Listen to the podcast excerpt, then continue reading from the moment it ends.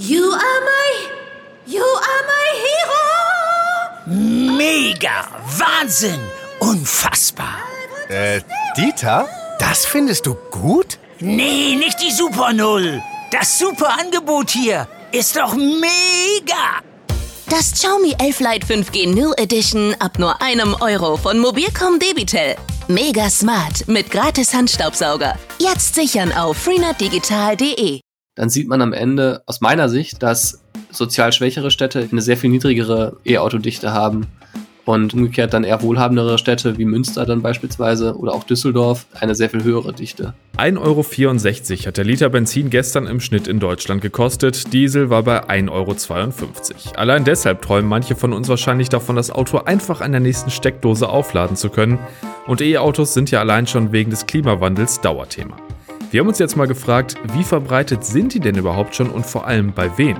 Sprechen wir jetzt drüber hier bei uns im Aufwacher. Rheinische Post Aufwacher.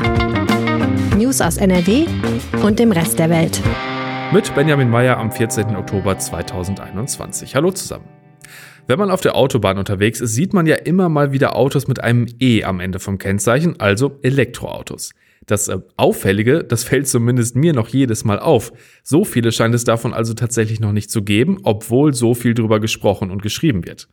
Wir wollten das mal genauer wissen, vor allem natürlich, wie es bei uns in NRW aussieht und haben beim CAR, dem Center Automotive Research, eine Auswertung in Auftrag gegeben. Mein Kollege und RP-Wirtschaftsredakteur Florian Rinke hat sich die Ergebnisse ganz genau angeschaut. Hallo Florian. Hallo. Fangen wir mal mit NRW an. Wie stehen wir denn da? Also fährt bei uns schon vergleichsweise viel elektrisch rum oder haben wir da eher Aufholbedarf? Also generell ist das alles eher homöopathisch, was sozusagen auf deutschen Straßen und das gilt dann auch für NRW äh, unterwegs ist an Elektroautos. Ich habe Zahlen für Anfang Juli. Da gab es in NRW 91.942 Elektroautos. Das ist jetzt nicht besonders viel, wenn man bedenkt, wie viele Millionen Fahrzeuge auf den Straßen unterwegs sind. Und das ähm, entspricht dann auch umgerechnet nur einem Anteil von 0,88 Prozent. Das ist leicht unter dem Deutschlandschnitt, der bei 0,9 Prozent liegt, also auch nicht so viel besser. Das Ziel der Bundesregierung war ja mal, dass 2020 eine Million Elektroautos auf deutschen Straßen unterwegs sind. Das wurde letztes Jahr mit gerade mal 140.000 Fahrzeugen doch relativ deutlich verfehlt und jetzt haben wir mittlerweile Ende 2021. Wie nah ist man diesem Ziel denn jetzt mittlerweile gekommen? Ja, man merkt, dass das ganze Thema Elektromobilität jetzt deutlich an Schwung gewonnen hat. Also wir sind jetzt bei ungefähr einer halben Million rein elektrischen Fahrzeugen und damit sind wir auf dem Weg, dieses Ziel mit etwas Verspätung zu erreichen. Aber das ist ja, wenn man sich jetzt auch das äh, Thema Digitalisierung beispielsweise anguckt in Deutschland, ist es ja üblich, dass man Ziele etwas hinter dem eigenen Zeitplan erreicht. Hat also quasi Tradition. Äh, lasst uns nochmal auf NRW schauen. In den Diskussionen um Mobilität geht es hier oft auch um den Stadt-Land-Unterschied. Das ist in Bezug auf E-Autos ja wahrscheinlich auch nicht ganz unwichtig, oder? Also wenn ich nur ein paar Kilometer zur Arbeit fahre in der Stadt, verlasse ich mich doch vielleicht eher auf ein E-Auto, als wenn ich auf dem Land komplett drauf angewiesen bin und lange Strecken fahren muss, oder? Ja, wir haben das mal ausrechnen lassen vom äh, Car Center Automotive Research, von dem Ferdinand Dudenhöfer, dem Autoexperten. Und da kam das tatsächlich ungefähr so raus, wie du das beschrieben hast. Ne? Also äh, ganz interessant ist, Münster ist von den untersuchten Städten die Stadt mit der höchsten E-Autodichte. Da sind es immerhin 1,35 Prozent. Das ist jetzt auch noch nicht wahnsinnig viel, aber doch schon ganz ordentlich. Und man sieht schon, dass man in eher ländlichen Gebieten wahrscheinlich eher noch auf das Auto mit Verbrennungsmotor setzt. Aber, das muss man auch sagen, auch eine Stadt wie Duisburg beispielsweise kommt nur auf einen Anteil von 0,49 Prozent, was auch extrem wenig ist. Weiß man denn, woher diese Unterschiede dann wirklich genau kommen? Ja, das wollte ich natürlich auch wissen und ich habe auch bei den Städten angefragt und mal in Münster und in Duisburg nachgehört, ja, woran liegt's denn? Und so richtig wollte man da nicht mit einer Antwort rausrücken. Also man sagte, ja, am Ende ist es ja mal eine individuelle Kaufentscheidung, aber man muss natürlich schon sagen, es gibt so ein paar Anhaltspunkte, die dafür sprechen, dass manche Städte einen etwas höheren Anteil haben als andere. Und das ist natürlich am Ende das verfügbare Haushaltseinkommen. E-Autos sind nicht günstig, auch wenn es jetzt günstigere Modelle gibt, muss man sich das leisten können, auch wenn der Staat jetzt irgendwie Zuschüsse gibt und die Autohersteller Zuschüsse geben. Und das zweite ist, was sind die Wege, die gefahren werden müssen? Das spielt sicherlich auch mal eine Rolle, dass man sich überlegt, okay, brauche ich das Elektroauto jetzt für eine, für eine weite Strecke? Reicht dann die Ladeinfrastruktur? Da überlegt sicherlich auch der ein oder andere. Du hast ja diesen Zuschuss von der Bundesregierung schon angesprochen. Bis zu 6000 Euro kriegt man dazu, wenn man sich ein E-Fahrzeug oder ein Plug-in-Hybrid anschafft. Was hat das denn bisher bewirkt? Das ist bei so Subventionen ja am Ende immer die Frage, ne? Also bringen die wirklich den Erfolg? Also es gab ja damals vor ein paar Jahren diese Abwrackprämie, die hat ja einfach nur dafür gesorgt, dass Nachfrage vorgezogen wurde. Also die Leute haben sich dann jetzt in dem Moment äh, das Auto mit der Abwrackprämie gekauft und haben dann später halt einfach nicht mehr gekauft. Und das hat sozusagen dann für so einen kleinen Boom äh, gesorgt, aber dann im Nachhinein natürlich auch dafür, dass in den Folgejahren Autokäufe fehlten.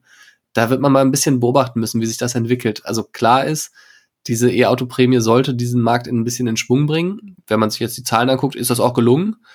Aber man muss natürlich auch fairerweise sagen, dass die Autohersteller erst jetzt so richtig angefangen haben, die ganzen Modelle auf den Markt zu bringen. Selbst mit Prämie hätte man noch gar nicht so viele Modelle gehabt, die man überhaupt hätte kaufen können. Tanken ist ja zurzeit so teuer wie lange nicht, aber viele sagen natürlich, gut, Sprit kriege ich zumindest an jeder Ecke. Beim E-Auto habe ich dann doch Schiss, dass ich nirgendwo laden kann. Äh, wie sieht denn das mittlerweile bei der Ladeinfrastruktur aus bei uns? Ja, man sagt ja mal so ein bisschen, so Faustformel ist, äh, also wer die eigene Garage hat, vielleicht auch ein Einfamilienhaus oder sowas, für den ist es deutlich leichter als für denjenigen, der in einer Mietwohnung mitten in der Stadt wohnt und das Auto jeden Abend irgendwo anders parken muss. Da ist, denke ich mal, auch was Wahres dran. Weil es natürlich viel Sinn macht, angesichts des deutlich dünneren öffentlichen Ladenetzes, sich zu Hause so eine Wallbox zu installieren und dann das Auto abends ja zu Hause zu laden, wenn man, wenn man da parkt, oder eben beim Arbeitgeber weil äh, tatsächlich das öffentliche Ladenetz noch deutlichen Ausbaubedarf hat. Also fassen wir nochmal zusammen, es gibt die Stadt-Land-Gefälle, weniger E-Autos in einkommensschwächeren Gegenden. Ähm, was ist so dein Fazit? Wie ordnest du diese Zahlen ein? Also überrascht hat's mich nicht. Ich habe ähm, schon gedacht, dass es so in den Städten beispielsweise eine etwas höhere Durchdringung gibt als in ländlichen Regionen. Gab es ein paar Ausreißer, den Rheinisch-Bergischen Kreis zum Beispiel, die doch etwas über Bundesschnitt und auch NRW-Schnitt lagen. Was ich ganz auffällig finde, ist, wenn man sich so ein bisschen so dieses äh, Feld anguckt, dann sieht man am Ende aus meiner Sicht, ähm, so würde ich die Daten zumindest interpretieren, dass sozial schwächere Städte, ich hatte vorhin das Beispiel Duisburg erwähnt, eine sehr viel niedrigere E-Autodichte haben und äh, umgekehrt dann eher wohlhabendere Städte wie Münster dann beispielsweise oder auch Düsseldorf eine sehr viel höhere Dichte. Und das heißt, die Frage ist natürlich schon, am Ende sorgt diese Subvention, diese 6.000 oder bis zu 6.000 Euro, sorgen die dafür, dass in der Fläche wirklich E-Mobilität äh, gefördert wird oder kommen sie am Ende den, den reichen Städten zugute und sorgen dafür bessere Luft, während die ärmeren Städte weiterhin voll sind mit, mit Autos mit Verbrennungsmotor. Und zumindest die Daten, die wir jetzt haben, deuten natürlich so ein bisschen darauf hin und da ist natürlich die Frage, gäbe es nicht andere Instrumente, mit denen man flächendeckend für mehr E-Mobilität sorgen würde? Vielen Dank, Florian. Ja, gerne. Und wir kommen zu einem ganz anderen Thema. Ich habe jetzt eine Weile überlegt, was eigentlich gerade mein Lieblingsspiel ist. Nicht auf der Konsole, sondern ja am Tisch.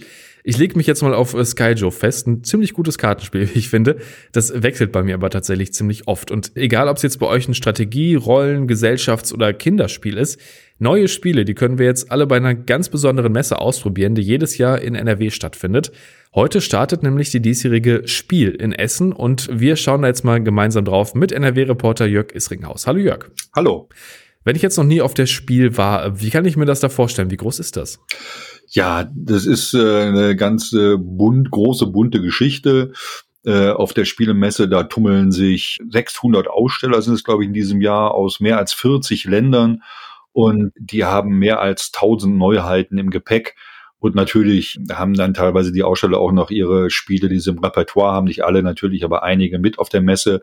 Und da kann man dann über die Messe laufen äh, und sich das alles anschauen natürlich, aber man kann auch äh, spielen, ausprobieren, fachsimpeln, Fragen stellen, was auch immer, sich austauschen. Dazu gibt's auch Vorträge, die man sich anhören kann und so weiter. Also alles rund ums Spiel. Und da muss man auch wieder ein bisschen eingrenzend sagen, es geht vor allen Dingen um Gesellschaftsspiele, und vorrangig um Brettspiele.